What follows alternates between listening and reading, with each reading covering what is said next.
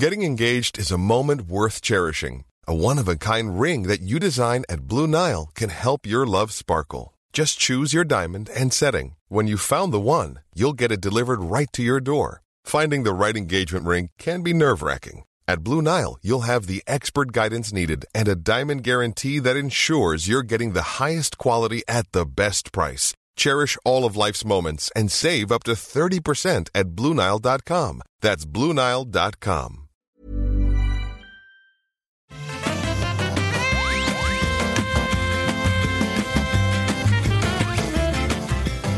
Bonjour à tous et bienvenue sur le Rendez-vous Jeu, l'émission où on vous résume toute l'actu jeux vidéo, PC, console, mobile, industrie, analyse, bonne humeur. On est là pour vous faire passer un bon moment et vous informer en même temps. Je suis Patrick Béja, c'est l'épisode numéro 194. Nous sommes en juillet 2021 et c'est le cœur de l'été. Il fait extrêmement chaud et là pour le coup je rigole pas, il fait 30 degrés en Finlande, en dehors de ma fenêtre, même un petit peu plus au soleil. C'est complètement fou, c'est la canicule pour euh, le pays où je vis. Heureusement, j'ai un ventilateur derrière euh, pour ne pas m'effondrer dans une flaque de sueur. Donc si jamais ça fait un tout petit peu plus de bruit que d'habitude, euh, j'espère que vous ne m'en tiendrez pas rigueur. C'est essentiel pour que je puisse faire l'émission.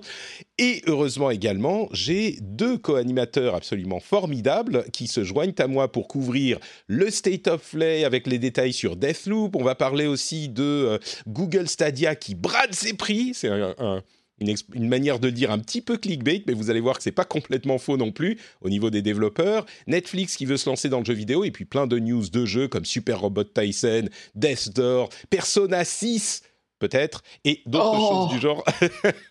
et je disais que j'ai des co-animateurs formidables, deux co-animateurs formidables. En fait, je mentais un peu puisque vous avez entendu la voix d'un d'entre eux et vous savez qu'il n'est pas vraiment formidable, il est juste sympa, donc on continue à l'inviter. C'est Daniel, Daniel Charby, qui nous rejoint directement de euh, ses bureaux londoniens. Comment ça va, Dani?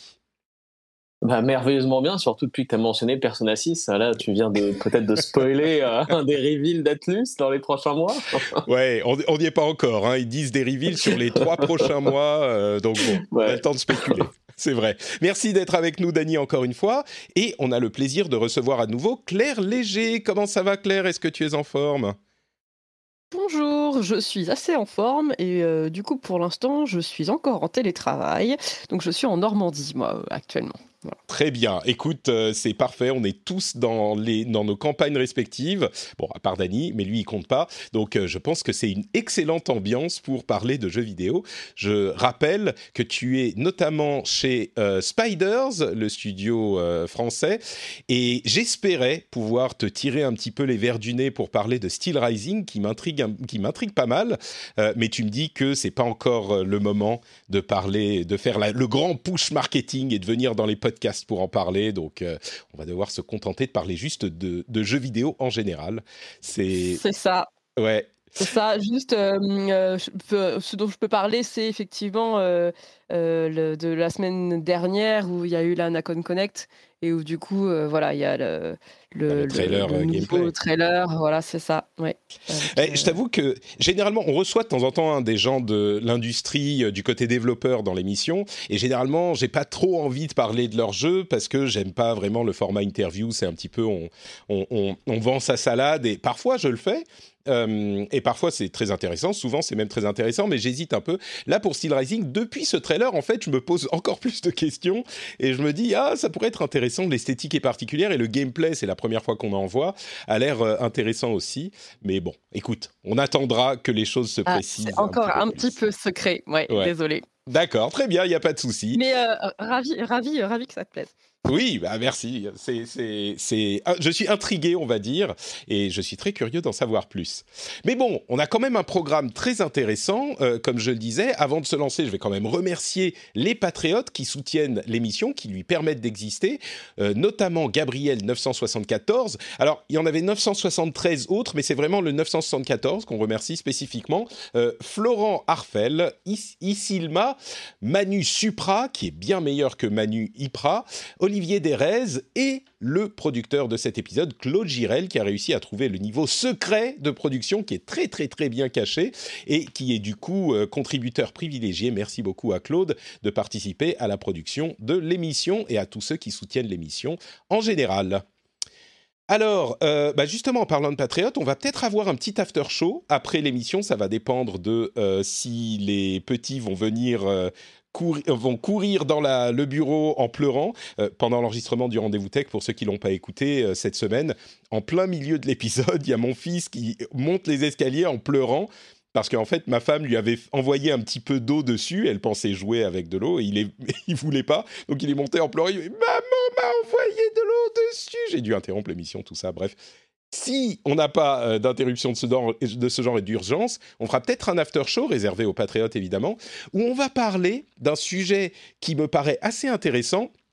On en discutait sur Discord et euh, NapNap, enfin euh, Omnael, a suggéré l'idée de demander aux auditeurs quel jeu choisiriez-vous de créer si vous aviez les moyens de créer un triple A? Et je trouve cette question super intéressante parce que on a souvent tendance à critiquer les triple A en disant qu'ils sont pas inventifs, euh, que c'est toujours la même chose, que c'est recyclé, etc.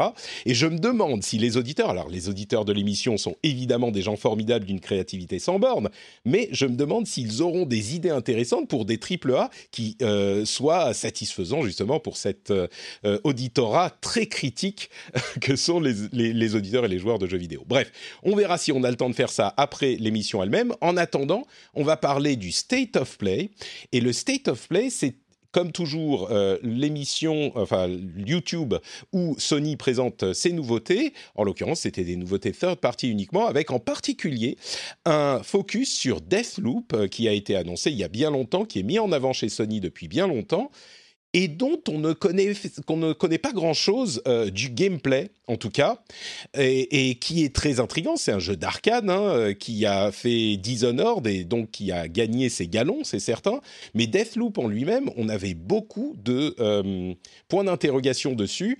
On a vu un gameplay, une séquence de gameplay de 9 minutes qui semble répondre à certaines de ces questions. Hein. On a euh, une structure qui semble commencer à être un petit peu plus claire, avec, alors je vais préciser, et puis euh, on va pouvoir en parler, on a en fait des séries de missions. On, doit tuer huit leaders de huit factions dans une ville euh, spécifique en une journée. Mais c'est pas une partie qui fait la journée.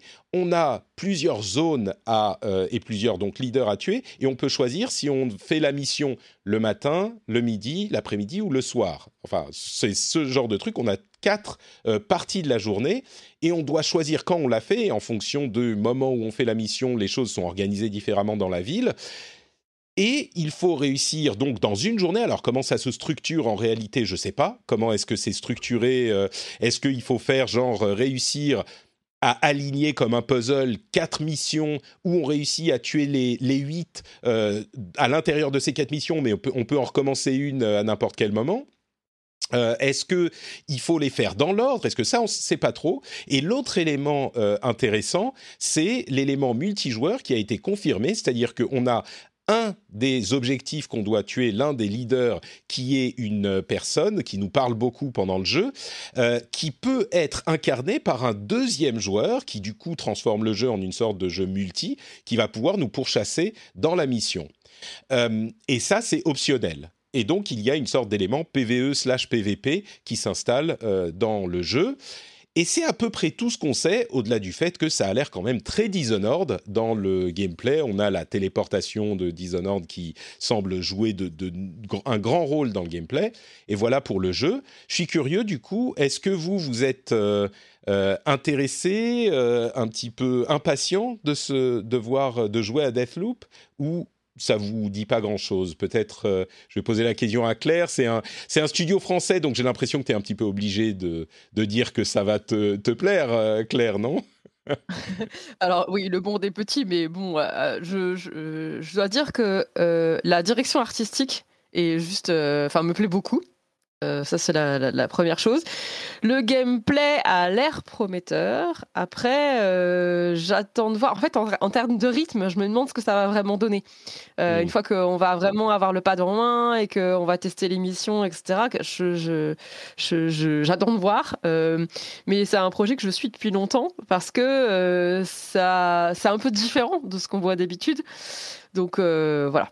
Et puis euh, en règle générale, effectivement, euh, euh, j'aime bien ce que fait Arkane aussi. donc j'ai l'impression que j'ai l'impression que ça va être ça la clé en fait. Avec tout l'habillage qu'il y a autour, j'ai l'impression que ça va être si on aime le gameplay des jeux Arkane, euh, on risque d'être, enfin des jeux Arkane, de, c'est, Lyon, hein, je me trompe pas, c'est Arkane Lyon qui fait les Dishonored. Oui, c'est Arkane Lyon, ouais. Ouais, donc si on aime les jeux de d'Arkane Lyon, on risque d'aimer celui-là. Si on n'est pas client à la base, peut-être ça a l'air un petit peu plus arcade, un petit peu plus euh, dynamique quand même que les autres. Donc peut-être, je sais pas, mais oui, ça a l'air d'être un élément essentiel. Dany En tout cas, ça a un bel univers. Ouais, je trouve que la direction artistique, c'est vrai, tu l'as rappelé, c'est ce qui nous a attiré au départ parce qu'on avait un petit peu que ça. Euh, c'est une direction artistique qui est vraiment séduisante. Dans l'habillage, certainement. Dans le jeu lui-même, il faudra attendre de voir euh, si c'est pas juste un, FPS. Mais il a l'air d'y avoir l'ambiance qui est vraiment euh, imprégnée dans le, dans le jeu. Enfin, le jeu est imprégné de cette ambiance. Donc, euh, à voir. Et puis il y a ces mécaniques aussi de cette idée que c'est une journée. Euh, peut-être qu'il va falloir observer les différents endroits, les différents leaders, ce qu'ils font à quel moment, pour pouvoir coller tout ensemble comme dans un puzzle, pour que on réussisse à aligner sur la journée l'assassinat des huit, euh, ça va être euh, quelque chose de peut-être un élément important du, gameplay. Dany, toi, ça te, ça tente euh, Deathloop? Je suis intrigué en fait. je, alors la direction artistique est chouette, ça c'est sûr. les questions en fait moi que je me pose, c'est premièrement, j'ai, je, je serais curieux de voir comment ils vont arriver à à faire prendre la sauce en fait pour que ça reste un, un, un, jeu qui soit intéressant sur la durée et qui soit pas uniquement un try and die euh, où tu vois mmh. bah, finalement tu refais ta journée 854 fois, tu as débloqué tous les pouvoirs et ça y est, maintenant tu y es. Euh, donc on verra ce que ça donne. De toute façon, je l'essaierai, ça c'est sûr, mais euh, je sais je me demande en fait s'ils vont arriver à renouveler en fait l'exploit qu'ils avaient fait avec Dishonored à l'époque, euh, qui avait été vraiment, enfin acclamé, et qui avait apporté vraiment quelque chose de très différent dans, dans, jeu, dans ce type de jeu. Euh, maintenant, voilà, est-ce que ce sera un FPS comme euh, il y en a des des, des palettes hein, ou euh, est-ce que ce sera vraiment un jeu à la sauce arcane avec quelque chose de nouveau? Bah, On verra en septembre. Hein. Ouais, ils ont l'air d'avoir. Vas-y Claire, pardon. C'est vrai que enfin, c'est vrai qu'on se demande un peu effectivement quand je parlais de rythme tout à l'heure et tout ça. J'espère que c'est pas euh, le jour de la marmotte quoi. je sais pas si vous. ouais, ça, le classique. Ouais. Si on n'est pas Bill Murray, ça, euh. serait, ça serait une direction artistique très originale, euh, ça c'est sûr, oui. oui, oui, mais c'est vrai que c'est vrai que c'est vrai que pour l'instant on ne sait pas trop vers quoi on hmm. va aller dans ce jeu. Ouais. Bah, il y a certainement un élément de, enfin certainement, ça a l'air en tout cas d'avoir un élément de, euh, de, roguelite. Donc euh, oui, il y aura un petit peu de ça peut-être, mais en espérant que ça reste dynamique avec les le level design euh, d'Arkane qui est vraiment euh, exceptionnel sur les Dishonored, avec des possibilités assez incroyables de progression dans les niveaux qui ont l'air toujours d'être naturels, même si c'est quelque chose qu'on choisit soit pour cette progression-là, enfin pour cette approche du niveau-là. Donc à voir. Euh, c'est censé sortir. Alors attendez que je dise pas de bêtises. Euh, on a une date certainement pour Deathloop, mais je ne me souviens plus. C'est à la rentrée, hein, le 14 septembre. Septembre. Le 14 septembre, et euh, c'est un jeu Bethesda, donc Zenimax, donc Xbox. Donc on vous évitera les blagues sur le fait que c'est un jeu Xbox qui sort sur PlayStation. Elles ont été suffisamment faites euh, pendant le State of Play et je suis sûr qu'on en aura encore euh, après. C'est un exclusif PlayStation puisque le deal avait été signé avant le rachat de Bethesda par euh, Microsoft. Il y a eu d'autres jeux qui ont été présentés, ou en tout cas pour lesquels on a eu des mises à jour. ce que j'ai retenu, vous me direz si il y a des choses que j'ai ratées. D'abord, Sifu, qui a euh, eu une nouvelle euh, vidéo, Sifu, le jeu de Absolver euh, kung fu assez dynamique, assez qui, où ça frappe assez fort, qui a été décalé à 2022 parce que pour protéger le bien-être de l'équipe, selon le développeur. Donc, bon, évidemment, on peut pas leur en vouloir. Et ils ont également montré la mécanique de vieillissement du personnage principal, qui à chaque fois qu'il perd, qu'il meurt, peut perdre deux ou trois ans de sa vie et vieillir un peu, et c'est ce qu'on avait vu un petit peu dans les trailers précédents, euh, et continuer là où il s'était arrêté. ce que ça ne semble pas influencer, d'après ce que dit le développeur, ça ne semble pas influencer les capacités à, à de combat du personnage. Donc c'est un c'est je suis sûr que ça devait faire partie de l'idée à la base euh, et que finalement ça a été abandonné, mais c'est une idée qui est séduisante de dire au départ on est peut-être un petit peu plus rapide, un petit peu plus énergique, mais plus on vieillit, plus on a l'expérience et donc bah, on a moins de punch, mais on a plus de euh, prédiction de ce que vont faire les ennemis. Je sais pas, bon, visiblement c'est pas le cas, c'est un peu dommage. Euh, donc la, la, mécanique en question finalement c'est juste une mécanique de de jauge de on peut continuer jusqu'à ce qu'on ait, je sais pas, 150 ans, peut-être, s'il est vraiment très en forme. Mais euh, bon, le jeu continue pour moi à être euh, vraiment séduisant, quoi. Au niveau de la dynamique des combats, c'est quelque chose qu'on n'a pas vu ailleurs l'animation, la, pêche euh, des, combats, c'est euh, exceptionnel, je trouve. Et euh, je, serais enfin, je, suis curieux de voir comment ça va être mis en œuvre en fait en termes de gameplay, d'action et de plaisir de jeu. Mais en tout cas, au niveau des, vidéos, c'est canon. Hein. On est d'accord. Euh, l'autre jeu auquel euh, qui m'a tapé dans l'œil euh, de plus en plus en fait, c'est Tribes of Midgard qui lui sort bientôt. Il sort le 27 juillet et c'est un jeu qui est qui avait été présenté pendant le le, le 3 en fait, euh, je sais plus dans quelle conférence, et c'est un mélange visiblement entre Diablo et Valheim. Euh, on peut jouer à plusieurs, il y a un mode construction survie où on doit construire sa base, mais le, gameplay lui-même c'est vraiment du, euh, hack and slash, hein, du action RPG. Et ils ont, il y a un élément jeu-service avec des saisons, etc. Bon, ça, c'est bien pour garder du contenu sur le long terme, mais à la base, c'est un jeu à 20 euros euh, qui a l'air, bon, c'est les trailers, qui a l'air intéressant, un petit peu ambitieux peut-être. Euh, je craignais de ne pas avoir vu de d'early access ou de bêta. Il se trouve qu'en fait ils en ont eu early access et bêta, donc euh, ils ont eu au moins un retour des joueurs pour un jeu aussi ambitieux. Ça me paraît important, mais je suis très curieux de voir ce que ça va donner. Très très très curieux c'est bon quand je suis j'aime les Diablo donc euh, enfin j'aime Diablo 3 donc euh, forcément ça me parle un peu.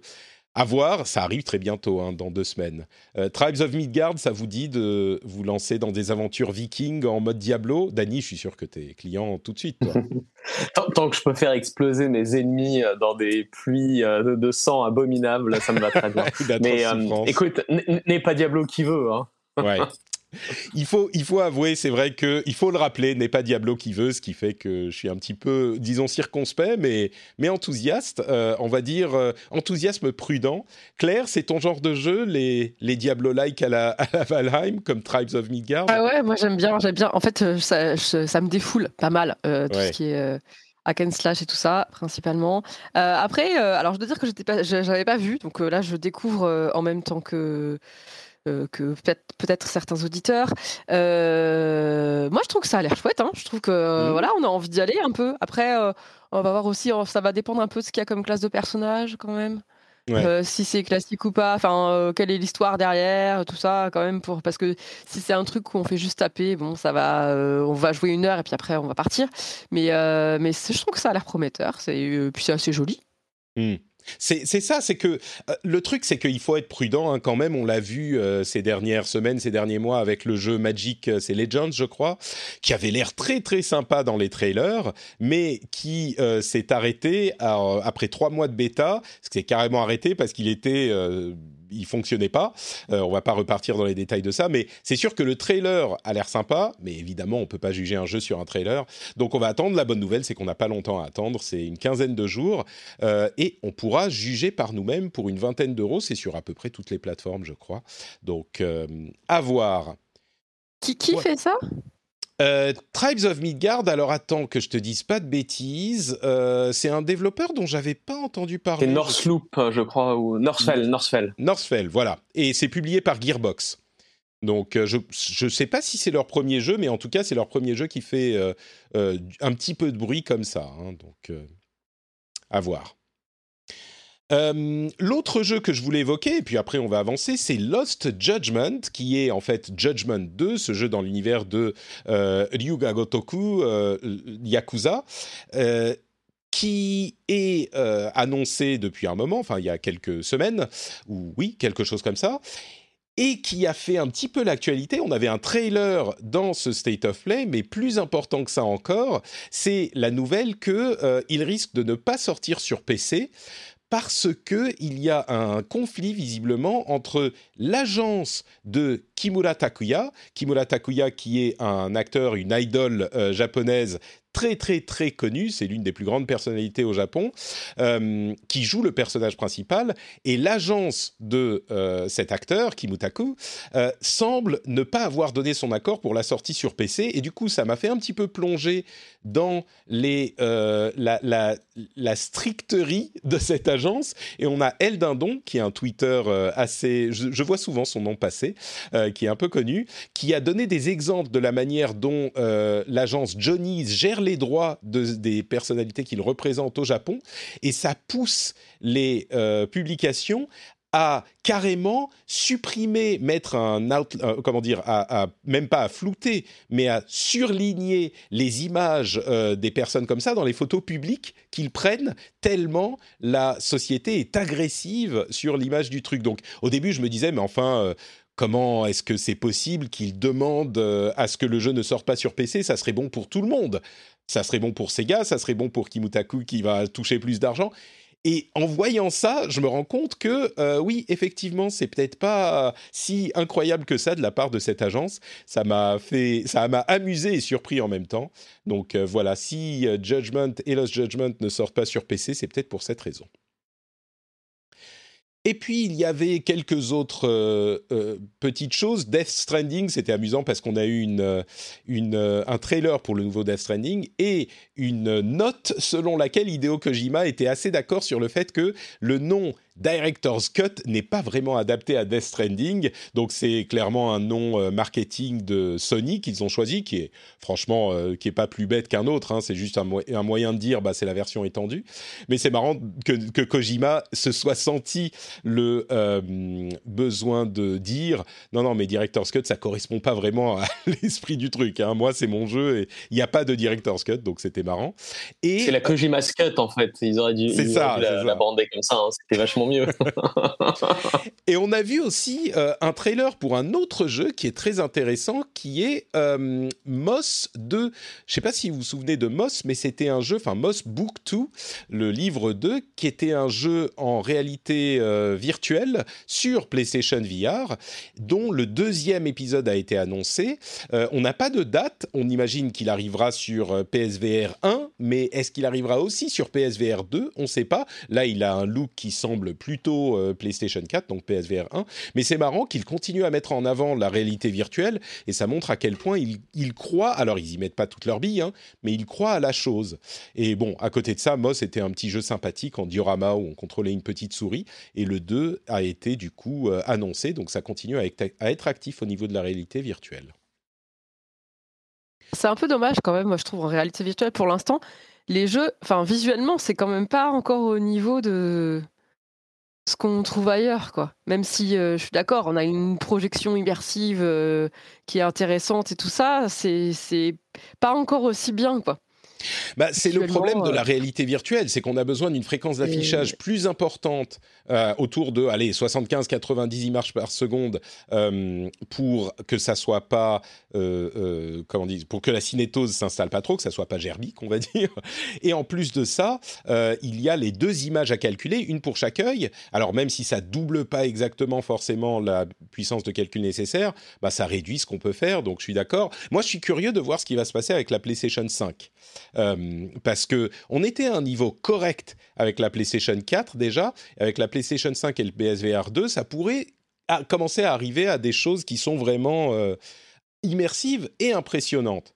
Donc, euh, ma réponse à ton commentaire, Claire, c'est achète une PS5 et attends le PSVR 2, et là, peut-être que tu seras contente mais tu vois, moi, moi c'est le, le, souci que j'ai avec la VR, c'est pas tellement en fait au niveau des graphismes, mais plutôt au niveau du storytelling et, euh, et, de la façon dont le jeu fonctionne en général. Et, euh, et pour l'instant, je suis pas du tout convaincu. J'ai pas trouvé un seul jeu où je me disais, oh, c'est génial, il faut absolument que j'y joue. Ouais, ça c'est le problème de la VR en général. On est, on est assez d'accord. Euh, on a beaucoup de jeux en première personne beaucoup, et beaucoup de jeux en troisième personne qui se focalisent. Mais Moss justement, il a un petit peu plus de. C'est un des plus soignés euh, parmi ces jeux-là. C'est un jeu en diorama, comme je disais, où on contrôle la petite souris. Euh, mais c'est vrai que généralement, c'est plus, on va dire, mécanique. On est mine de rien, en fait, ce dont on se rend compte, c'est qu'on est encore au début de la réalité virtuelle et que les développeurs sont encore en train d'apprendre euh, la manière dont ça fonctionne. On est à Space Invaders, en fait, de la réalité virtuelle dans le domaine du jeu vidéo. Donc, euh, j'imagine que ça aidera aussi quand on aura un seul câble et un casque un petit peu plus confortable et ce genre de choses euh, pour pousser les, les gens à l'utiliser et donc les développeurs à plus investir, etc., etc. Mais bon. En tout cas, Sony ne lâche pas l'affaire. Est-ce qu'il y a d'autres jeux qui ont été présentés qui vous ont marqué? Peut-être que Danny est tombé amoureux de Demon Slayer, euh, cet animé est fort populaire, ou Arcadageddon, Arcadageddon qui semble-t-il est pas très très bon, qui est déjà sorti. C'est un TPS euh, un petit peu néon. Il y, a, quelques autres choses. Il y a Jet de Far Shore, euh, qui est un petit peu comme No Man's Sky, mais en mode plus cool. Euh, il y a eu plein de, choses annoncées. Mais bon, voilà, ça c'est ce que j'avais retenu. Il y a des choses que vous, vous avez retenues. Euh, d'autres choses dans le lot, Claire, peut-être? Dans les gros titres, je dois dire que le Avatar a l'air quand même fou. Le Avatar? Ouais. Tu parles du Avatar de, de Ubisoft? De Ubisoft, ouais.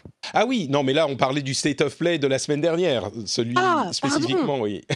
Pardon, pardon, pardon. Moi, j'étais, parti sur, euh, sur les, carrément les jeux tout à l'E3. Oui, non, non. Mais c'est vrai que Avatar a l'air, Avatar a l'air euh, graphiquement fou. Je suis un petit peu. Ah oui, graphiquement fou, ouais. Un petit Serait-ce encore un énième open euh, world d'Ubisoft avec 15 millions de trucs à faire partout, ah, un univers immense, mais un rythme un peu. Ça, c'est possible. Oui, bah après, oui, ça c'est possible. Maintenant, il y a un certain nombre de jeux qui effectivement mmh. sont un peu comme ça. Euh, mais euh, visuellement, euh, moi, je me suis dit, oh la vache, on a l'impression d'être dans le film, quoi. Ouais. Sur, ça, sur ce qu'il montre, ça, ça, a l'air vraiment très séduisant. Après, après effectivement, c'est toujours pas dans main. On verra ce que ça va donner. Mais, voilà. mais pardon que j'étais du, coup, je suis à côté par rapport. Pas à du, pas du tout, pas du tout. c'est vrai qu'Avatar, c'est un, un projet qui a l'air intéressant pour pour Ubisoft. Dany, Quelque chose d'autre qui t'a marqué? Non, tu vois, dans, le reste, effectivement, Demon Slayer a l'air super chouette, mais j'ai pas du tout accroché à l'animé. Alors, il paraît que c'est exceptionnel, mais j'ai vu deux épisodes, je ne suis pas arrivé. Tout le monde dit, ouais, il faut de bonnes choses. Hein, Exactement. Donc, peut-être que le début, effectivement, c'est bon, voilà, et que ça s'améliore après. Donc, je, te laisserai regarder la série. Euh, et, si tu me dis qu'effectivement, ça devient fantastique, je retente. Ah, bah, tu sais que euh, le temps de regarder des séries euh, de, de 78 épisodes, c'est exactement ce que j'ai en ce moment avec les deux. Bah, exactement, c'est bien. bien. Bah, justement, j'ai profité de toi alors. mais non, moi, franchement, à part ça, tu vois, le, ceux qu'on a mentionnés au début, c'est ceux qui m'ont le plus marqué. Le reste, tu vois, il y avait Fist, qui est un Metroidvania euh, qui peut être intéressant, mais l'univers me parle pas trop, donc j'essaierai peut-être pour voir, parce que j'adore les Metroidvania, mais c'est le seul peut-être dans l'eau qu'on peut mentionner. Bon, donc on se contentera pour le moment dans 15 jours de euh, Tribes of Midgard euh, qu'on essayera tous ensemble. Euh, je vais prendre une toute petite seconde pour vous dire à quel point j'apprécie certaines catégories de gens. Alors j'apprécie dans ma vie, il y a des comment dire des échelles d'appréciation. En général, les gens que j'apprécie pas trop, c'est les gens que je connais pas dans le monde entier. Tu vois, c'est bon, ils sont sympas sûrement, mais c'est pas voilà, c'est pas forcément mes amis. Euh, Et moi après, il y a mes amis, dont Dany ne fait pas partie, que j'aime bien. Bon, c'est des gens sympas. Euh, après, il y a, alors tout en haut, il y a ma famille, hein, évidemment, mais après les amis, euh, encore une fois, Dany n'en fait pas partie, il y a la catégorie des auditeurs du rendez-vous jeu. Ces gens-là, c'est des gens bien. Là, Dany, est-ce que tu écoutes le rendez-vous jeu, toi de temps en temps? Évidemment, surtout quand j'y passe pour, pour écouter les perles de sagesse que je peux C'est suffisant. C'est suffisant, donc tu fais partie des gens pas mal, tu vois, des gens bien, des gens, des gens sérieux, des gens cool. Et au-dessus de ça, les gens que j'apprécie le plus dans la vie, c'est les gens qui soutiennent le rendez-vous jeu. Alors cela, c'est des personnes d'une qualité, mais vraiment exceptionnelle, d'une qualité incroyable. Ils sont déjà très nombreux à le faire, et euh, quelles que soient leurs euh, opinions, leurs euh, idées, leur attitude, bon, dans une certaine mesure évidemment, je pense que ce sont des gens formidable. Ils sont allés sur patreon.com slash rdvjeux et ils se sont dit, mais Patrick est quelqu'un de bien, il faut que euh, je l'aide à vivre de sa passion.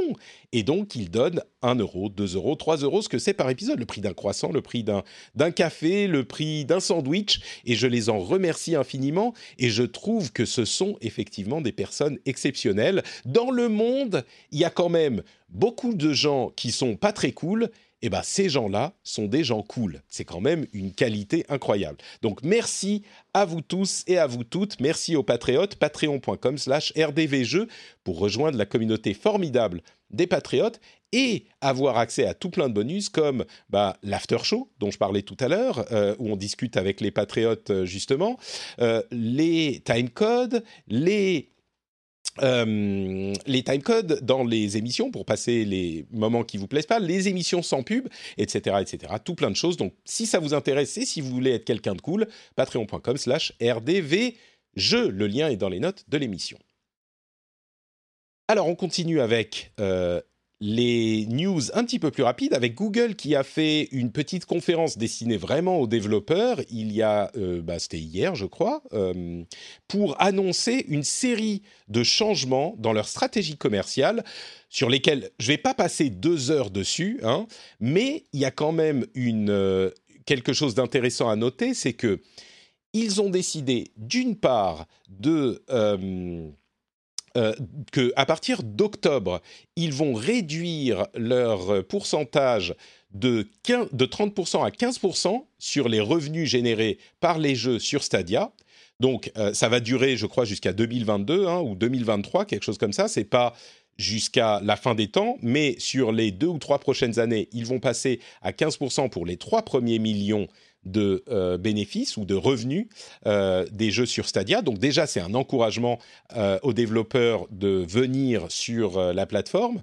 Et l'autre chose qu'ils font, c'est que pour les jeux qui sont inclus dans l'abonnement Stadia Pro, euh, vous savez que Stadia offre des jeux un petit peu comme PlayStation Plus tous les mois et il y a en plus une série de, de je sais plus, ça doit être une dizaine, une quinzaine de jeux euh, offerts à tous ceux qui sont abonnés à Stadia Pro, qui sont euh, disponibles quoi qu'il arrive. Et ben pour ces jeux-là, il y aura un partage de revenus de 70% des revenus de l'abonnement Stadia Pro, qui est à peu près à 10 euros par mois, en fonction du euh, temps de jeu qu'aura passé le joueur sur le jeu des développeurs. C'est-à-dire que si vous jouez euh, trois fois dans le mois un jeu qui est disponible par Stadia Pro, eh ben Stadia va redistribuer 70% des revenus distribués sur tous les jeux, si je comprends bien le principe, tous les jeux auxquels le joueur aura joué dans son mois. Donc c'est vraiment euh, alors il y a quelques autres choses qu'ils ont annoncées, mais en gros c'est ça, il y a de l'affiliation, etc. Mais c'est vraiment une tentative de Stadia d'attirer les développeurs. Alors quand on parle de 3 millions, euh, je pense que c'est plutôt les développeurs relativement modestes qui vont être intéressés par ça. Mais il y a une, volonté vraiment de dire euh, aux développeurs, venez, on brade les prix, chez nous, vous serez mieux traités qu'ailleurs, donc venez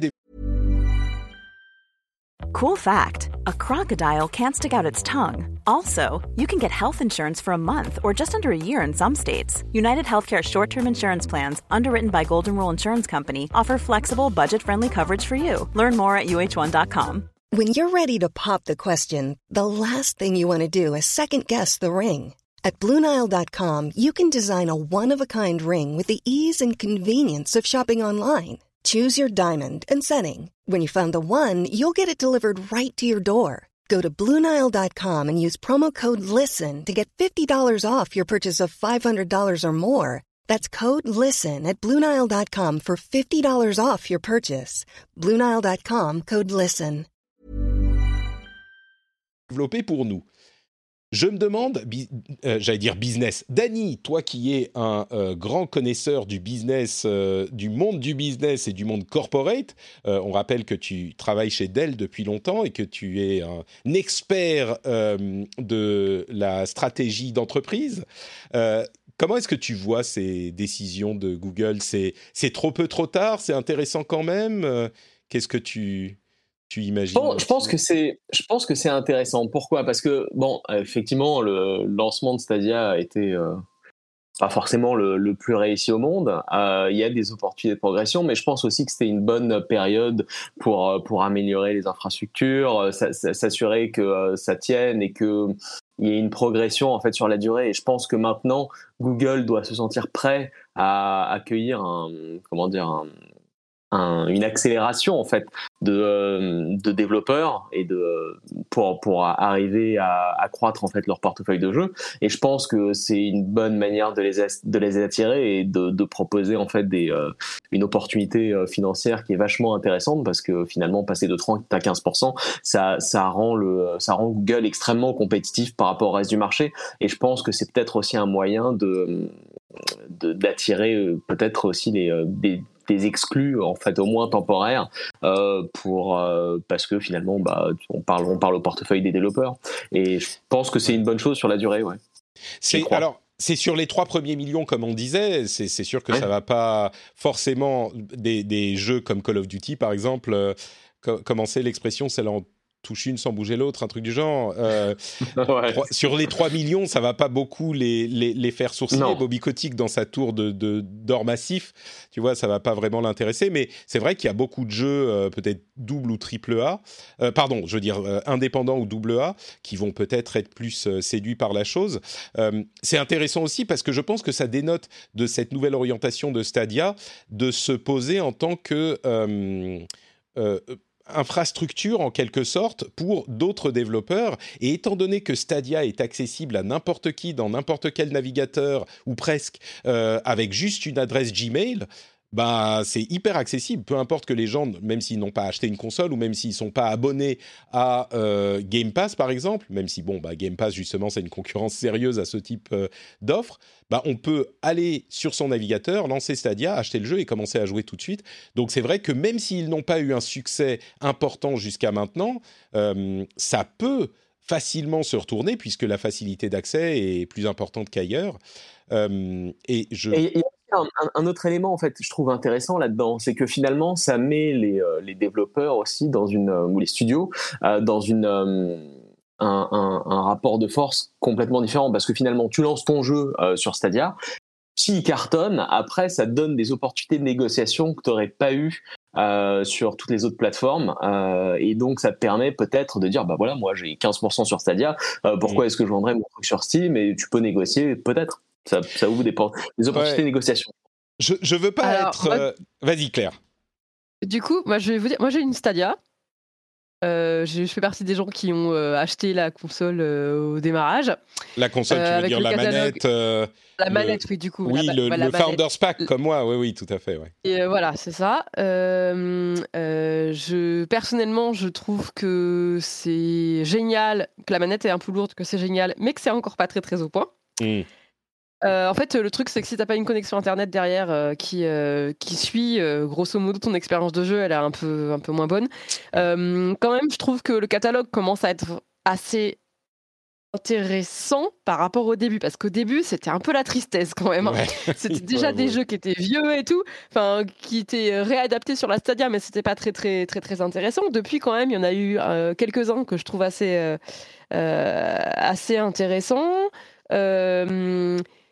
je suis d'accord pour dire que c'est hyper séduisant de pouvoir jouer n'importe quand, juste avec son adresse Gmail et tout ça. Euh, pour moi, pour l'instant, ça n'a pas encore vraiment rencontré son public, c'est-à-dire, mais j'espère que ça le fera parce que c'est intéressant. Alors évidemment, euh, avec le Game Pass en face, là, ils vont, je pense qu'ils doivent. C'est dur. Hein. Ouais, c'est ça. Et ça va, ça, ça, va quand même être un petit peu dur. L'autre truc aussi, c'est que par contre, quand on est développeur et qu'on veut aller sur Stadia, c'est pas très très très facile globalement quand même de développer pour Stadia. Euh, et puis c'est, il faut s'y mettre, c'est-à-dire que c'est comme euh, c'est comme si euh, il y avait une nouvelle console qui débarquait sur le sur le marché et qu'il faut prendre en main les contraintes techniques quoi. Donc pour un studio, c'est quand même un investissement important de se dire que tu vas mettre ton jeu sur Stadia. Mmh.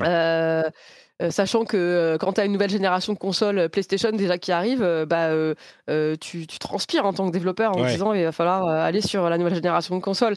Donc, et puis, et puis, il y, a, y, a, de plus en plus de développeurs qui vont proposer des nouvelles choses de ce genre-là, etc. donc, faut voir aussi ce que ça donne le projet de de Steam là de pouvoir jouer partout tout le temps, à distance, sur son mobile avec des jeux Steam. Ouais. Ouais, alors. Parce que ça aussi, ça va peut-être leur donner un peu. Euh, c'est des rumeurs qui sont. Qui, qui, qui, Mais ça aussi, oui, il y a effectivement plein de concurrence qui arrive dans ce domaine. Si quand tu achètes ton jeu sur Steam, tu peux jouer en streaming aussi, bah oui, là forcément, Stadia devient un petit peu moins intéressant. Euh, mais oui, je crois que tu as raison, en fait. Euh, c'était ma conclusion aussi. Tout va dépendre de la difficulté de portage du jeu sur Stadia. Et Google a fait un choix un peu surprenant de développer une plateforme complètement euh, indépendante de ce qui existait déjà, pour des raisons sur lesquelles on va parvenir, mais qui font effectivement que si jamais sur, pour porter ton jeu sur Stadia, tu avais juste à euh, faire en une semaine de travail euh, trois lignes de code et voilà et ça tourne, bah effectivement, tu vas pas dire non à plus de revenus parce que c'est vrai, il y a des gens qui, à chaque fois qu'on parle de Stadia, des gens qui me disent ah mais moi Stadia ça me convient très bien, euh, j'aime beaucoup ce système, je suis abonné, je suis content ou même je suis pas abonné mais c'est comme ça que je joue. Il y a des clients, c'est vrai, mais la taille est pas suffisante pour justifier des euh, investissements importants pour porter le jeu dessus pour un développeur qui a pas euh, déjà un certain momentum, on va dire. Donc si c'est compliqué et ça a l'air d'être un peu trop compliqué quand même pour arriver sur Stadia, bah pour porter le jeu sur Stadia, ça change les choses. Maintenant, peut-être que financièrement, ça vaudra le coup pour certains. À voir. Bon, on va euh, continuer à avancer. oui. J'allais rebondir juste là-dessus parce que quand même, je pense que le, mode de distribution avec euh, du revenu cher, en fait, hein, c'est, presque ça. C'est quand même vachement intéressant pour, euh, le, pour, les développeurs de se dire que, que si tu vends bien, tu es plus rémunéré et peut-être que derrière, tu vas faire aussi un deuxième jeu et un troisième jeu sur cette plateforme. Je pense qu'il y a quand même ça qui, qui, qui est en face, euh, qui, a, qui a dans la balance. Et euh, c'est quand même assez intéressant. C'est parmi les premiers à proposer ce genre de deal. Euh, sachant que faut pas oublier que donc là tu as le deal consolier mais en plus souvent tu as un deal éditeur par dessus aussi quand tu développes mmh. ton jeu quand tu es ton studio as le donc du coup peut-être que là tu peux gagner un petit peu plus d'argent que, euh, que si tu allais sur les plateformes traditionnelles à condition que ton jeu marche. Et c'est là peut-être aussi où c'est un peu compliqué par rapport à la nombre de joueurs. Mais il y a aussi, enfin, autre chose. Je regardais la liste des jeux en fait sur Stadia, ça faisait très longtemps que j'avais pas regardé. Et en fait, il n'y a pas énormément de jeux disponibles. C'est aussi l'opportunité pour mhm. un, un, studio d'avoir un peu plus de visibilité. Donc, par exemple, là, je regarde sur la liste, il y a Cake Bash. J'en avais jamais entendu parler avant. Bonne chance pour trouver un jeu sur Steam tellement c'est la, jungle absolue. Euh, si t'es pas euh, vraiment, t'as pas eu de, retombées presse, PR en termes de visibilité. Euh, enfin, c'est extrêmement difficile. Donc, je pense que là, euh, l'avantage de Stadia aussi vient de cette chose-là. Oui, c'est à prendre en compte aussi, effectivement. Ouais. Bon, écoutez, on, en rediscutera dans quelques mois quand on verra si ça, euh, ça a porté ses fruits. À noter que Epic a un deal de rémunération qui est un petit peu similaire. Ils sont à 15% ou 12%, je crois, quelque chose comme ça, sur l'Epic Game Store. Donc, euh, mais c'est effectivement assez rare. Euh, même si maintenant sur mobile, on a aussi du côté de l'Apple Store et du Play Store sur mobile, 15% euh, pour le premier million. Donc oui, ça commence à, à se généraliser. En parlant de jeux en streaming, euh, on va aller un petit peu plus vite sur cette news, mais euh, c'est en fait la confirmation et des nouvelles rumeurs sur les velléités de streaming de jeux vidéo de Netflix qui a euh, engagé un nouvel executive pour prendre en charge ce projet avec visiblement comme idée d'ajouter des jeux en streaming, un bundle à la Game Pass ou à la Apple Arcade, sans doute un petit peu moins fourni, mais d'ajouter un bundle de jeux à l'abonnement existant, à l'abonnement Netflix existant. Et ça serait des jeux, on l'imagine, en streaming, euh, comme on a maintenant un certain nombre d'offres de jeux en streaming, euh, comme l'évoquait Claire tout à l'heure, bah, maintenant entre Stadia, Game Pass, euh, peut-être Steam qui arrive, Netflix qui est là, Amazon qui va arriver en Europe dans pas longtemps, qui est déjà aux États-Unis, commence à y avoir du monde. et bien sûr, on oublie PlayStation Now, mais ils sont là aussi. et donc, Netflix l'intégrerait à l'abonnement de manière à offrir de plus en plus de choses aux personnes qui sont abonnées à Netflix. Il faudrait voir avec quels développeurs ils peuvent faire des partenariats, mais je suis sûr que là encore, l'opportunité pour un développeur d'être sur Netflix avec ses... Euh, combien ils sont 200, 200 millions d'abonnés, peut-être un peu plus. Je ne sais plus combien ils sont, mais il y en a beaucoup. Euh, bah, l'opportunité serait importante et d'un autre côté, Netflix a euh, depuis longtemps, c'est Reed Hastings qui disait, euh, bah, notre concurrence, euh, c'est pas que Disney ou HBO ou machin, c'est aussi Fortnite. et donc c'est intéressant de voir qu'ils vont dans cette direction. J'imagine, bon, sans que personne ne parle pour aucun développeur, si Netflix vient voir un développeur et dit Hey, on voudrait mettre votre jeu sur notre plateforme, Claire, si toi t'étais un développeur, j'imagine que tu prendrais la chose au sérieux quand même. Carrément. Enfin, je veux dire, c'est une, audience hyper importante.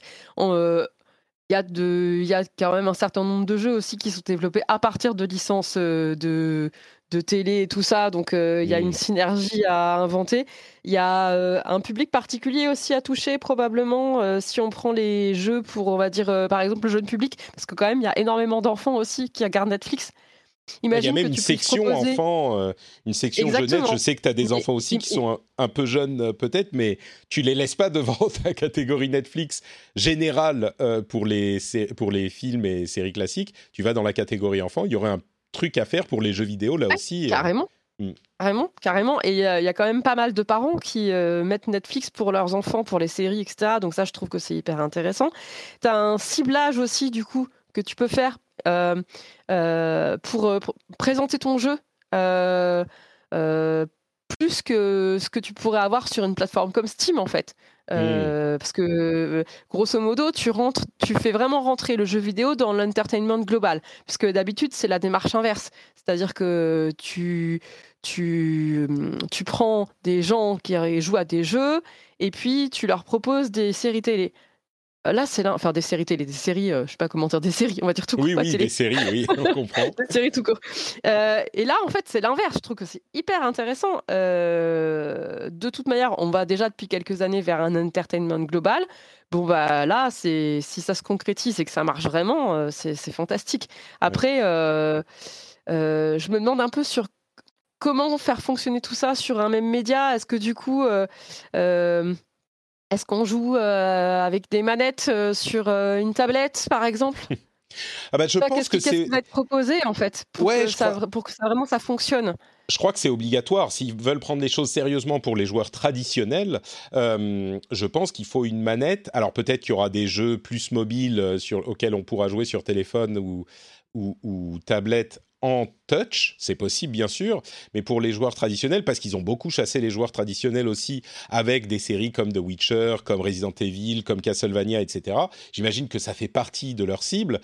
Et heureusement, aujourd'hui, toutes les machines du monde qui peuvent jouer Netflix ont aussi des manettes. Enfin, on peut connecter une manette, que ça soit euh, une box TV, Apple TV, etc., euh, que ça soit les euh, téléphones ou tablettes justement, ben, on peut connecter des manettes PS4, Xbox One, Xbox Series S, X ou PS5, tout fonctionne. Donc je crois que ça serait moins problématique qu'il n'y a, je sais pas, qu'il n'y a deux ou trois ans même, où les manettes étaient moins faciles à connecter, il y avait des manettes spéciales qui coûtaient cher, etc.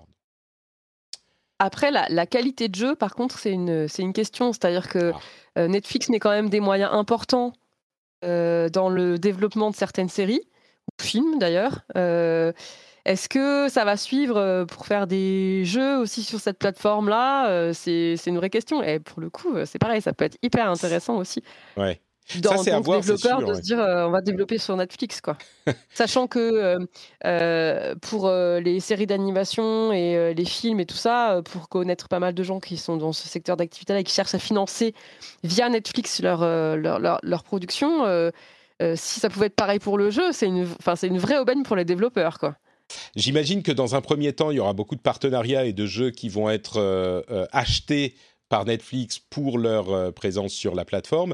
Et puis dans un deuxième temps, ils vont se mettre effectivement à produire ou à coproduire des jeux. Ça va prendre un petit peu plus de temps. Je ne l'ai pas précisé, mais euh, d'après les rumeurs euh, qu'on entend, l'idée serait de lancer le produit dès l'année 2022. Alors peut-être en fin d'année, mais ça va arriver assez vite. J'imagine qu'ils vont pas développer une offre de jeu suffisante en un, an et demi pour ça. Donc il y aura certainement des partenariats. Puis il y a, comme on le disait, des synergies qui peuvent arriver. D'ailleurs, Euh, il y a une version de The Witcher 3 qui arrive en, enfin, je sais plus comment elle s'appelle, la version définitive, euh, super définitive, méga définitive, euh, qui inclura des bonus, des contenus bonus liés à la série. Peut-être qu'ils vont faire enregistrer à Henry Cavill toute la voix de tous les dialogues de, dans The Witcher de Geralt. Bon, on verra. Et en parlant de manette, euh, un truc, euh, je, le dis très rapidement, euh, Phil Spencer a indiqué que la manette Xbox pourrait évoluer pour inclure des fonctionnalités de la manette PlayStation 5. Alors, il ne le dit pas comme ça, il dit, ah, ils font des choses intéressantes, il y a des choses qu'on pourrait faire dans ce domaine, et évidemment, ce n'est pas une annonce, et évidemment, ça pourrait pas être aussi euh, important que sur PlayStation 5 parce que ça serait une division de la euh, base installée, parce que tout le monde n'aurait pas cette manette. Mais je serais pas surpris qu'ils ajoutent des choses comme bah, les manettes, les gâchettes adaptatives, etc. Surtout que sur la génération précédente, eux, ils avaient des gâchettes qui étaient beaucoup plus euh, développées que sur PlayStation 4. Mais je pense que ça pourrait arriver, ce qui serait plutôt cool, ce genre de choses. il le dirait pas s'il n'y avait pas quelque chose qui était déjà en cours, je crois. Il l'a dit dans un podcast le podcast de Kind of Funny Games. Euh, et je pense qu'on ne le dit pas s'il n'y a, a pas déjà quelque chose qui est en cours ou qui est au moins en, développement de test, quoi. J'imagine. Oh, ça c'est sûr, hein. à mon avis, d'ici la fin de l'année, on verra quelque chose. Hein. D'ici la fin de l'année déjà, tu crois? Ouais, j'en suis sûr. À, ce niveau-là, quand euh, il y a une annonce euh, qui passe euh, comme ça, là, c'est clairement en développement mm. déjà depuis un moment et probablement pas très loin de la commercialisation. Ouais, tu le dis pas si c'est pas quelque chose de. Je suis, je suis assez. Bah, c'est ça. Ouais. Si, si, c'est un produit qui sort dans deux ans, il va pas en parler maintenant. Ça laisse, ça laisse à Sony aussi le temps de, de trouver une contre-attaque et d'autres innovations. Euh, alors, il n'a pas été très précis hein, sur ce dont il parlait, mais il n'empêche, il l'a clairement euh, indiqué. Euh, enfin, il a, hinté il a fait des petits clins d'œil aux gens qui étaient assez clairs. Euh, Dany, je sais qu'on va devoir te laisser partir bientôt, mais avant que tu ne t'en ailles, je veux absolument qu'on parle, au moins qu'on évoque Super, Super Robot Tyson 30. dont je suis sûr qu'il te fait rêver, qu'il te réveille la nuit. Euh, pour ceux qui connaissent pas, Super Robot Tyson ou Super Robot Wars, c'est un jeu de stratégie euh, qui est basé sur tous les robots géants, qui réunit tous les robots géants. Il n'y en a pas eu un depuis 10 ans, et là c'est les 30 ans, la fête des 30 ans de euh, Super Robot Tyson. Et ils ont annoncé un, euh, je sais même plus qui développe Super Robot Tyson, honte à moi. C'est Bandai Namco, voilà. C'est Namco, hein, ouais. ouais. Euh, et ils ont donc annoncé euh, l'épisode 30, enfin en quelque sorte, il appelle Super Robot Tyson 30, avec tous les euh, robots géants de l'histoire des robots géants. On a Gundam, Gridman, Mazinger, vous savez qui c'est Mazinger bien sûr, Mazinger Z. Euh, et Grandizer, je j'ai pas vu Grandizer en fait. Je me demande Goldorak, c'est Goldorak. il était déjà dans les anciens. c'est ça. Donc j'imagine qu'il sera dans celui-là aussi. Ça, c'est le jeu dont tu rêves, non? Euh, Écoute, euh, en fait, ouais, alors de toute façon, je l'essaierai parce que euh, ça, m'amuse. Euh, un, j'aime bien les jeux de stratégie en fait au tour par tour, donc ça me parle. Maintenant, euh, c'est plutôt un, comment dire, une, excuse en fait pour montrer des combats de robots de séries complètement différentes les unes des autres et avec des crossovers incroyables. Donc par exemple dans celui d'avant, il me semble qu'il y avait il y avait le, les vaisseaux de Nadia et le secret de nos bleus qui se qui pouvaient se battre contre des d'autres robots etc etc et je trouve ça Maintenant, ensuite, pour un, jeu stratégie au tour par tour, c'est pas forcément les meilleurs qui existent, euh, mais c'est rigolo à jouer. Ça me fait penser, je sais pas si t'avais essayé, à, si avais essayé sur 3DS, il y avait Project X Zone. C'était le crossover de, euh, voilà, c'est exactement le même genre en fait. Hein. Non, mais vas-y, maintenant tu parles de c'est Cross Zone, Project Cross Zone. Exactement, Project Cross Zone, et euh, et donc c'est exactement le même genre de jeu, sauf que bah c'est les personnages de Street Fighter qui se battent aux côtés des personnages de David May Cry qui se battent aux côtés de, euh, je, enfin, je sais plus, euh, genre King of Fighters euh, ou Tekken, j'en passe, c'est des meilleurs, tu vois. Et c'était ouais, plein de persos de plein de licences, et c'était une sorte de, de jeu RPG combat qui était, qui était très drôle. Pas forcément les meilleurs jeux de la Terre, mais ça fait plaisir quand même, ouais.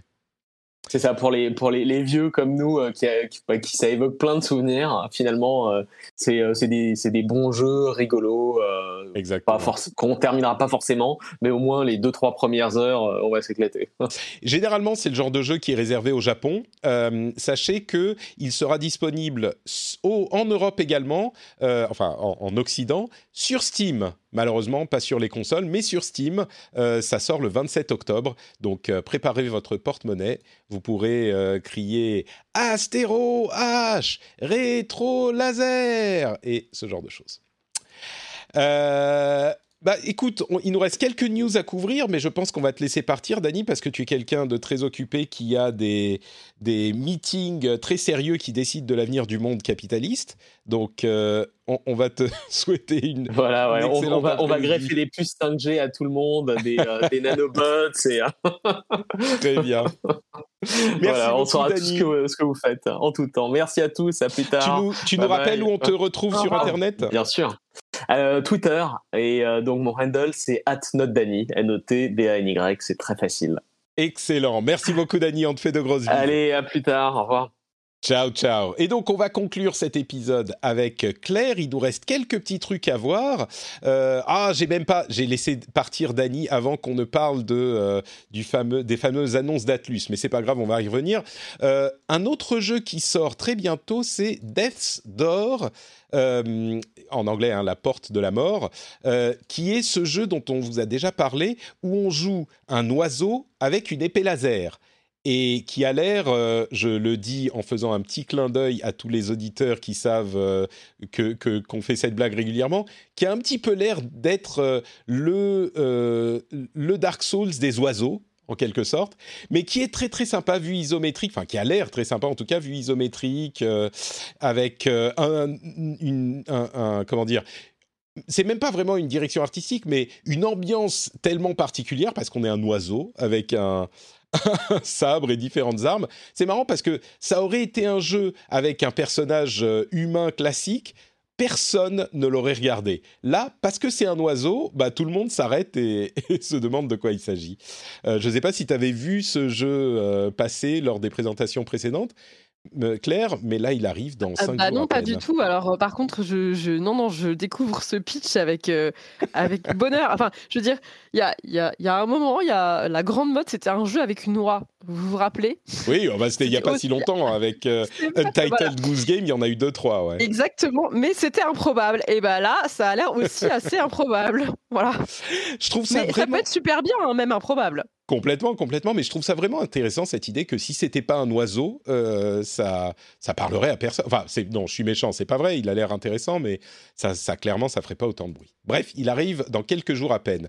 Euh, on a aussi donc, comme on disait, les annonces d'Atlus, en fait, les annonces d'annonces. Atlus, qui est euh, une société de Sega, qui est le développeur de Persona, de la série des Persona, qui a dit que pour les 25 ans de Persona, ils allaient faire 8 annonces, je crois, entre euh, septembre et novembre, quelque chose comme ça.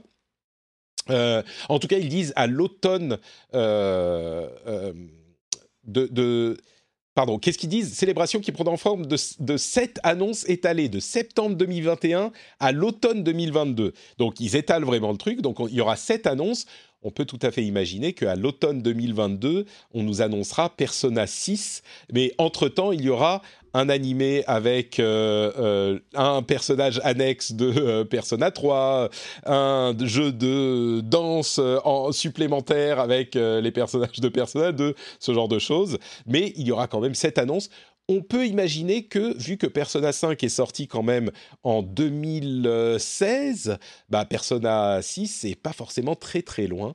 Donc voilà, vous pouvez commencer à l'attendre avec une impatience non contenue on imagine bien qu'ils vont pas annoncer la grosse annonce en premier et qu'ils vont garder la grosse pour la fin. Donc s'il y a un Persona 6, oui, ça sera certainement euh, pas avant quelques mois. Il y a également le 20 juillet, pour ceux qui sont euh, friands de démos, euh, Samurai Warriors 5. Vous connaissez bien sûr cette série. Hein, Sangoku Muso, qui est légendaire au Japon, eh bien le 5 aura une démo sur euh, Switch PC, Xbox One et PlayStation 4 le 20 juillet. Donc si vous voulez le tester, vous pouvez dès euh, le 20 et vous pourrez mettre les mains dessus. Euh, et encore un décalage, Ghostwire Tokyo a été décalé, euh, lui aussi, il a été décalé à début 2022. Ghostwire Tokyo, c'est ce jeu dont on ne sait pas encore grand-chose, mais qui est une autre exclusivité pour la PlayStation, la PlayStation tout court 4 et 5, et qui est développé par Tango Gameworks, qui est le développeur de Evil Within, mais qui a l'air beaucoup plus action. Bref, il n'arrivera pas avant début 2021. Et puis pour les jeux vraiment euh, de qualité française, on a un premier trailer pour le jeu de Microids, Les Schtroumpfs Mission Malfeuille. Et là, j'en entends qui rigolent.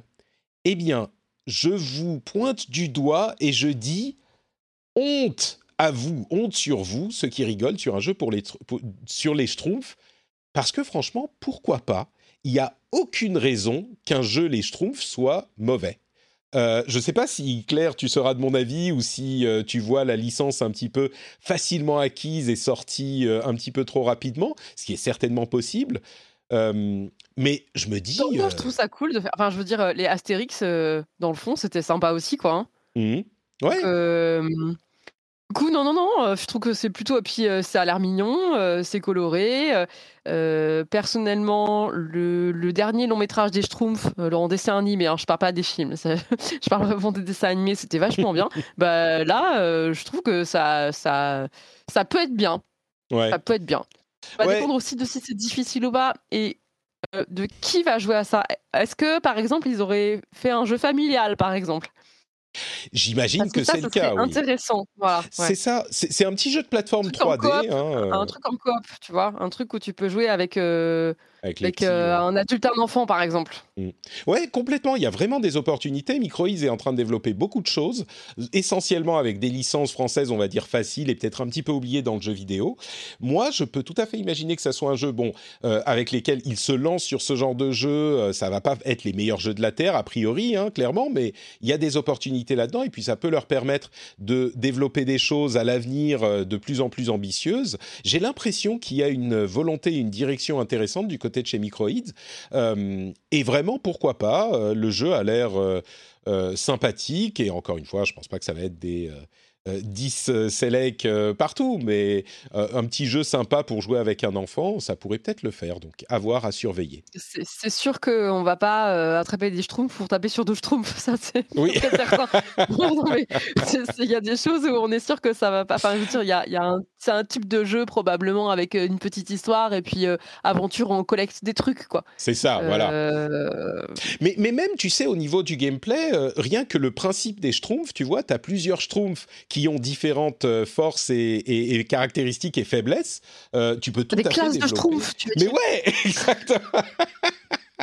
Non, mais tu vois, tu, tu as euh, bah, le Schtroumpf grognon, il n'a pas les mêmes capacités que le Schtroumpf à lunettes ou que. Alors la Schtroumpfette, c'est quand même un petit peu. C'est Gargamel. Ouais, c'est. Je pense que on est quand même dans une, comment dire, une logique qui est un petit peu passée avec la Schtroumpfette créée par Gargamel pour tenter les Schtroumpfs, etc. On est quand même dans une, euh, dans une ambiance euh, qui, qui est, comment dire, euh, d'un autre temps, on va dire ça comme ça. Mais ouais, mais dans le dernier film, il y avait le village des, Schtroumpf, des Schtroumpfettes, là, enfin, avec ah les ah, Schtroumpfs là. Ah, si, si, si, si, il y a tous les Schtroumpfs et tout ça. Donc, non, non, justement, ils ont réussi ah, à, à, renouveler pas mal les univers. Alors, j'espère qu'ils utilisent aussi ces personnages-là, quoi. J'ai pas l'impression, là, dans le jeu, mais. Mais bon, bref. Euh, bon, on a peut-être assez parlé des Schtroumpfs, mais en tout cas, moi je pense qu'il euh, y a, y a des, choses à surveiller du côté de chez Microids, euh, peut-être dans les années à venir. En parlant de jeux extrêmement réussis, Cyberpunk 2077, on le disait la semaine dernière ou celle d'avant, est revenu sur le store PlayStation. Eh bien, figurez-vous que euh, même avec le fait que Sony dise n'y jouez pas sur PlayStation 4, il faut au moins une 4 Pro ou une PlayStation 5 pour y jouer, et eh ben il a été en haut des euh, tops de vente euh, Cyberpunk 2077 sur PlayStation euh, pour le mois de juin. Donc bon, après clairement les gens les gens l'achètent. et au niveau des euh, tarifs intéressants, il y a eu sur euh, la semaine dernière, coup sur coup, deux ventes de cartouches de jeux Nintendo euh, qui ont atteint des prix incroyables. Le premier, c'est Legend of Zelda, le tout premier sur Nintendo Entertainment System, qui était en état de conservation et de qualité encore sous plastique, etc., qui s'est vendu à 870 000 dollars à une vente aux enchères. Et là, on se dit, Ouah, mais attends, presque un million de dollars, c'est incroyable pour un jeunesse. Alors, il s'en vend régulièrement, hein, mais celui-là, il était d'une qualité encore, comme je le disais, sous plastique, euh, complètement parfait. 870 000 dollars. Moins d'une semaine après, une copie de Mario 64, Super Mario 64, également euh, d'excellente qualité, s'est vendue à 1,5 million de dollars. Donc, euh, d'ailleurs, il y a des gens qui disent est-ce que c'est normal que les prix augmentent aussi vite? Est-ce que c'est artificiel? Est-ce que c'est bon On ne sait pas, mais 1,5 million de dollars pour une euh, une boîte de Super Mario 64 parfaitement conservée. Euh, bah, je vous laisse vous demander si vous auriez payé autant. Moi, peut-être pas. À moins que les contributions patriotes s'augmentent de manière significative, et peut-être que euh, si vous avez un petit peu moins d'argent, vous voudrez acheter une montre Tag Heuer à 2150 dollars, une montre Mario qui fait... Oula, j'ai du bruit partout, on arrête le truc, pardon, euh, ça m'a fait du bruit dans les oreilles. Une montre Mario qui euh, fait des petites animations Mario quand vous atteignez vos objectifs d'activité. c'est une montre intelligente. Alors, les animations Mario sont exclusives à ce modèle-là spécifique pour euh, quelques temps, et après, ça sera disponible sur toutes les montres Tag Heuer. Mais bon, si vous voulez euh, payer 2150 dollars pour une montre Mario, vous pouvez. Claire, je suis sûr que tu t'es jeté sur le site pour euh, récupérer l'une des combien? 2000 séries limitées Tag Heuer Mario. Bien sûr, bien sûr, bien sûr, je me suis jetée dessus. Non, en vrai, quand même, je trouve que c'est très, très, très, très, très, très cher. On est d'accord. C'est pareil, euh, les. C'est une édition. Oh, mais c'est un gadget, c'est un gadget. Ouais, c'est un gadget d'édition limitée. Je suis sûr qu'il y a un public pour ce genre de truc, mais pas moi. Oui, on est d'accord. Euh, et mais c'est un bel écran, hein, une montre circulaire avec un bel écran. Elle fait sûrement plein de trucs, hein, cette montre Tag Heuer. Je me demande si elle est sous Android ou sous un autre, euh, enfin Wear OS ou sous un autre système. Mais bon, c'est une édition limitée. Si vous avez un enfant qui aime Mario, offrez-lui une montre à 2000 euros, ça fera plaisir. Voilà. Euh, et puis dernière chose, un sujet que je voulais évoquer, c'est la manière dont évoluent les systèmes de triche euh, de jeux vidéo avec un rapport de Ars Technica sur un nouveau système qu'il ne nomme pas spécifiquement, mais qui utilise en fait euh, de la reconnaissance euh, par intelligence artificielle. Parce que, évidemment, les systèmes de triche, jusqu'à maintenant, c'était généralement des programmes qui tournaient sur votre ordinateur, qui analysaient l'image rendu par le jeu qui repérait les éléments ennemi et qui ajustait votre ciblage vers l'élément ennemi pour tirer euh, très facilement sur euh, les ennemis quand ils apparaissaient. Il y avait même des trucs qui regardaient à travers les murs, enfin bref.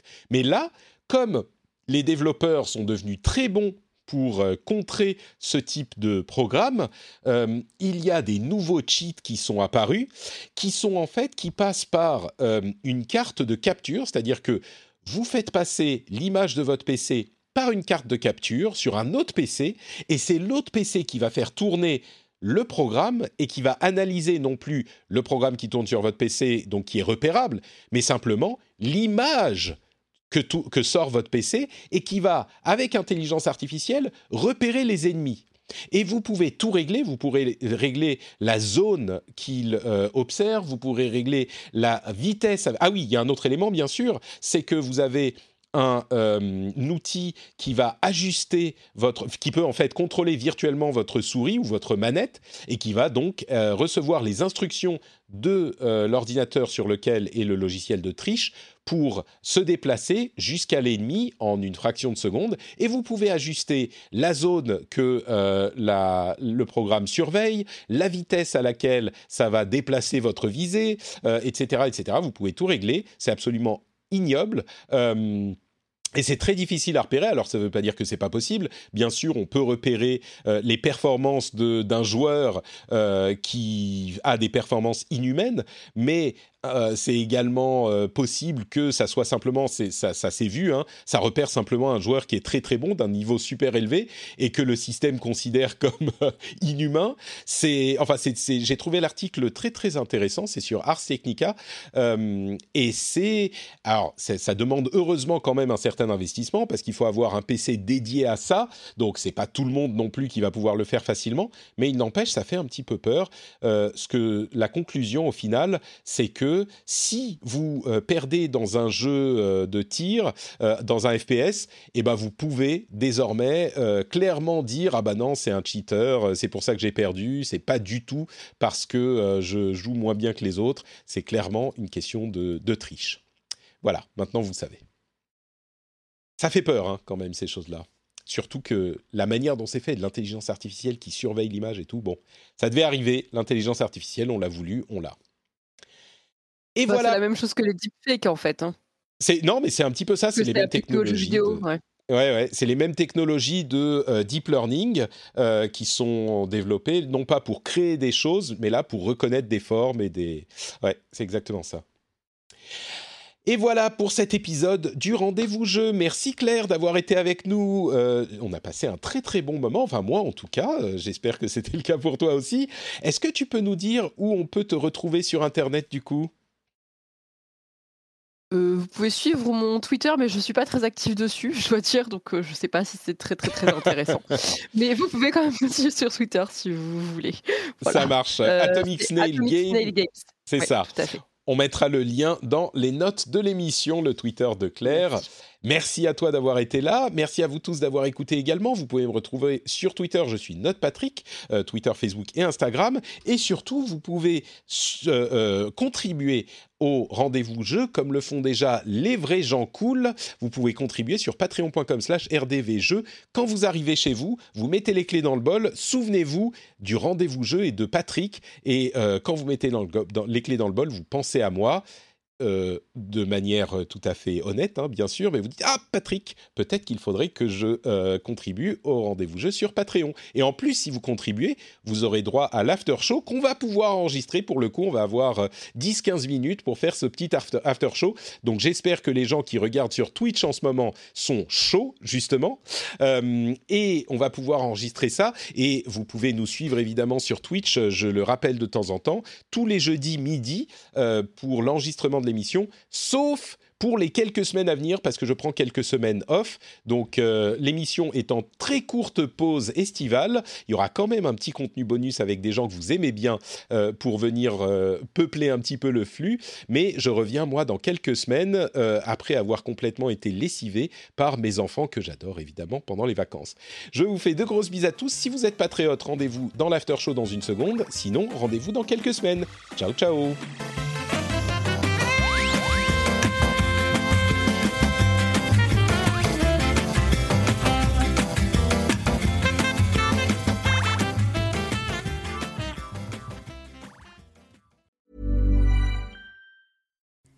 Hi, I'm Kara Berry, host of Everyone's Business But Mine, and I am an all inclusive addict. Enter Club Med, the best all inclusive for you and your family. With resorts worldwide, from their family flagship resort, Club Med Punta Cana, to their only mountain resort in Canada, Club Med Quebec, they have everything you need to relax. With their 20 plus sports activities, wellness programs, you can dine on delicious cuisine and make memories with your family. So book your next getaway with Club Med. Visit clubmed.us or call 1 800 Club Med or your travel advisor.